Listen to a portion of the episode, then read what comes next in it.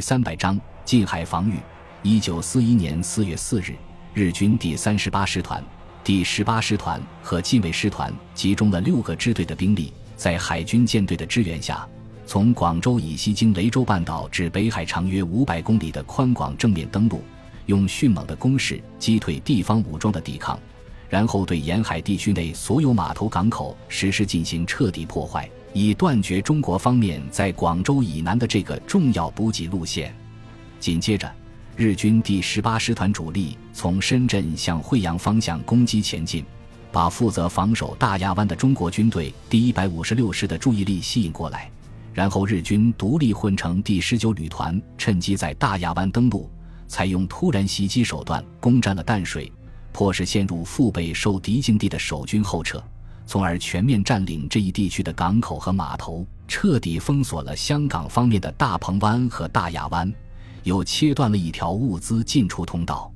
四月十六日，日本东京大本营发出命令，令华中第十三军进行截断浙东通路的作战，并令在日本国内九州参加陆海军联合登陆演习的第五师团火速调往浙东作战。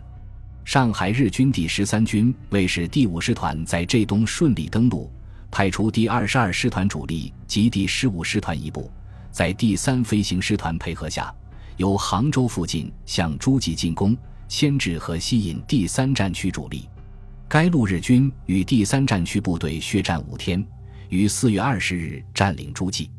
日军第五师团在驻上海的海军部队配合下，干四月十九日拂晓，在宁波、石浦、临海、温州一带登陆，并顺利占领以上要点。为夺回这个重要交通口岸。顾祝同指挥部队进行了殊死反攻，但是日军却像钉子似的钉在这些交通要点上，凭其强大的火力和疯狂的武士道精神，顶住了第三战区部队的反攻。这样一来，中国东部沿海只剩下广东境内的汕头、汕尾、福建境内的港口还可以使用。由于日军早已经领教了防御上述地区的十九路军的厉害，故而开始在广州。浙江和澎湖列岛三个方向集结重兵，准备正面硬汉十九路军防线，完成封锁、切断中国对外通道的最后一步。返回福州之后，孙百里立即召集包括空军在内的高级军官会议，商议如何实施近海防御，保住沿海港口。孙百里站在巨大的军用地图前面，首先向与会人员介绍日军兵力集结的情况。根据可靠情报。目前集结在澎湖列岛的日军部队番号有第十八师团、第四十八师团和近卫师团，而浙江的第二十二师团也蠢蠢欲动，伺机南下，占据惠阳的第十九旅团有北上的意图。同时，安藤利吉的第二十一军也在连续发动小范围的攻势，把第十二集团军牢牢牵制住。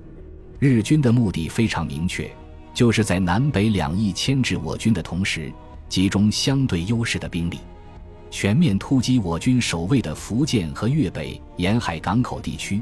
以达到彻底切断对外的物资进出通道的目的。福建沿海地区经过我军多年经营，已经建成以永备要塞和坑道为主体的坚固岸防工事，不但拥有数量庞大的重型火炮，而且有数量庞大的防空武器支援，具有相当的反登陆能力。第一百五十五师成功收复汕头之后，在工兵部队的全力配合下，于适合登陆的滩头阵地上面构筑了数量空前的土堡群，纵深又有犹太军团的装甲部队策应，问题也不大。汕尾的工事从陈济棠时代就开始构筑，这些年屡次扩建加固，又从未遭遇战火和破坏，其坚固程度肯定超过福建岸防工事。第一百五十六师以此为依托的话。应该可以坚持一段时间，而汕尾港的吞吐量也不大，即使放弃也不会影响到大局。因此，从整个岸防工事来看，并没有太大的问题。孙百里接着又分析防区的兵力配备，他说道：“福建是我军根据地，不但有大量的正规军驻守，并且有强大的地方武装为后盾，地面防空火力也相当强。即使日军能够在防线上取得一些突破。”我也有把握把他们赶回去。粤北沿海地区有犹太军团装甲部队坐镇后方，即使日军夺取沿海几个要点，也很难有大的作为。我现在最担心的是，福建近海的岛屿特别多，如果日军利用其强大的海空力量先占据这些地方，然后把这里作为前进基地，囤积物资和兵员，伺机进行登陆作战，必将给我军造成巨大压力。其中最危险的几个地方是大小金门、马祖列岛和南日群岛。这些岛屿距离大陆最近的只有几公里远，重型火炮可以直接从这里轰击内陆和海岸工事。我军虽然在这些岛屿上面都有工事和军队，但是在日军完全掌握了制海权和制空权的情况下，很容易被敌军全面封锁，陷入孤立无援的境地。所以，我想把这些地方的驻军全部撤退回内陆。你们认为怎么样？中武当即表示反对，军长万万不可。他接着说道：“这些岛礁等同于近海防御的第一道防线，如果不战而弃，不但把内陆直接暴露在日军的炮口下，而且严重影响军民士气。所以，我认为必须死守。现在应该抓紧时间，在上述地区全力抢修加固工事。”并囤积粮食和作战物资，准备长期坚守。廖启荣对中武的看法嗤之以鼻，反问道：“咱们的空军不是日军对手，又没有海军与其抗衡，岛屿上的守军单单凭借囤积的物资，能坚持多长时间？台湾军团的处境之所以这么艰难，不就是因为当初咱们对日军封锁造成的困难估计？前车之鉴，咱们可不能再犯相同的错误。”中午没好气地说道：“沿海岛屿怎么能够和台湾相提并论呢？有工事和军队的岛屿，基本上都在岸防长乘火炮的射程内，可以随时得到炮火支援。咱们的小型舰艇虽然没有能力正面硬汉日军舰队，但是可以利用夜色的掩护输送物资和人员，还可以用鱼雷艇在夜间突袭，让日军寝食不安。这些岛屿四周本身就有很多暗礁。”咱们再多放些水雷，未必不能把日军挡住。孙百里摇了摇头，说道：“虽然岸防火炮可以支援距离较近的岛屿，但是在火力的密度和强度是无法和日军舰炮相提并论的。更何况敌人还有轰炸机支援。夜间补给、夜袭、布雷这些手段倒是有些用处，但是也只能拖延点时间，并不能改变最终的结果，解决不了日军舰队。”其他的招数起不了多大作用。这时候，代表空军参加会议的刘志航试探着说道：“我想了个办法，不知道管不管用。”等到众人停止争论，把目光汇集过来之后，他清清嗓子说道：“日军舰队为了给登陆部队提供火力支援，必须越过海峡中线，靠近沿海岛屿。这样一来，空军就有机会发动突袭，迫使其退出沿海地区。”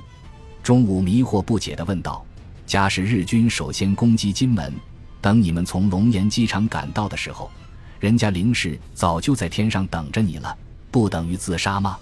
刘志航解释道：“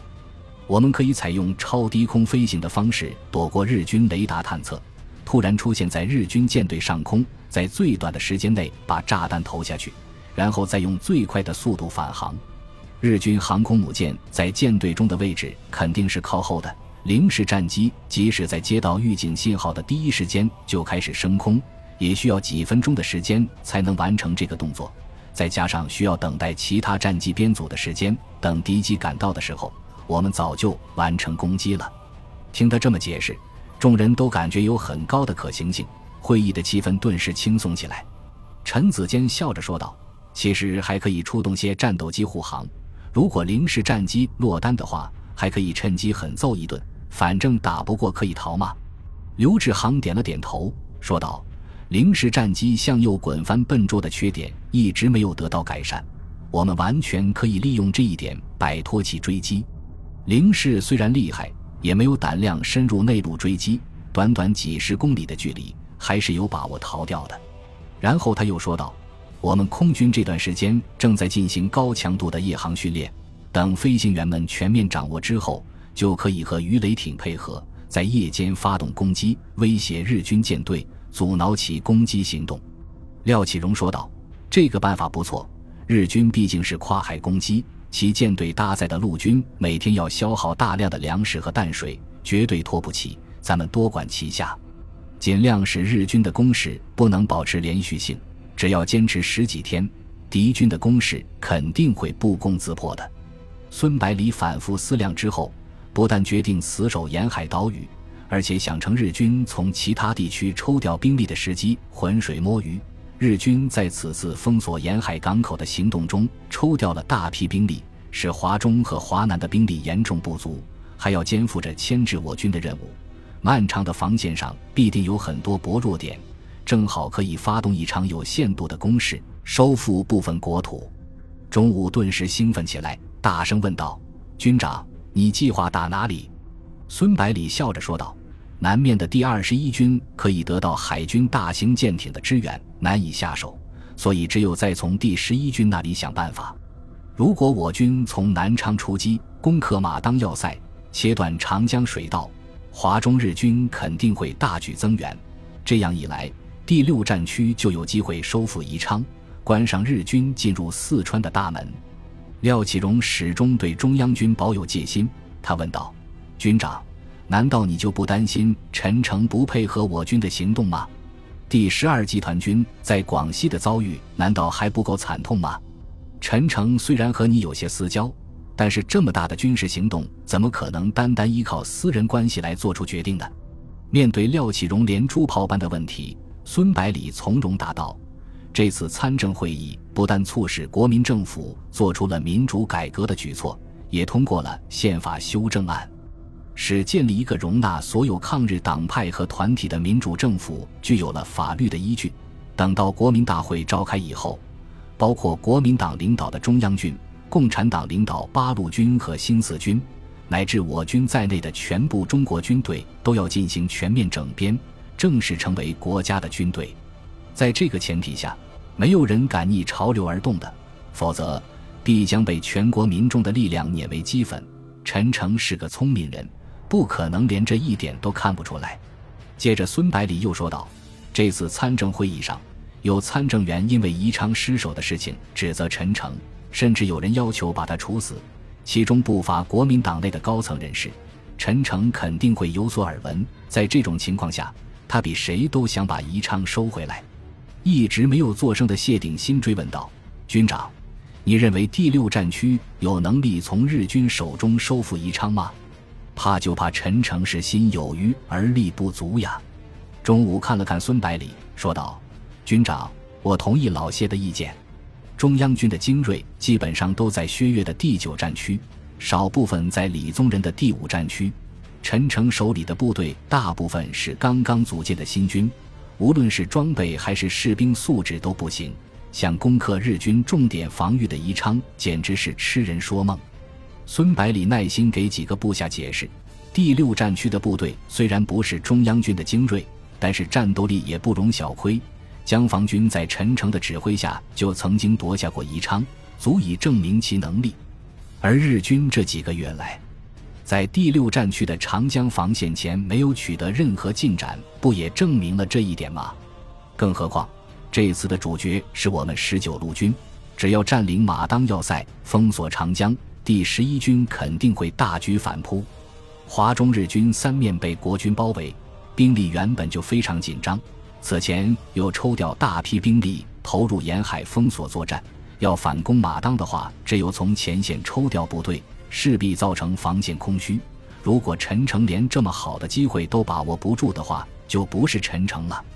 廖启荣摇摇头说道：“很难说呀，即使陈诚同意，只要老蒋反对。”一样没戏。孙百里点了点头，说道：“这一点我承认。所以此次行动以我军为主。如果陈诚没有动作，咱们就固守马当，迫使日军不断增援，减轻沿海的压力，然后再相机撤退，顺手把赣北地区的日军据点肃清，扩大我军控制区。”廖启荣和钟武等人见孙百里已经有了全盘的考虑，就没有再表示反对，转而讨论起具体的细节来。本集播放完毕，感谢您的收听，喜欢请订阅加关注，主页有更多精彩内容。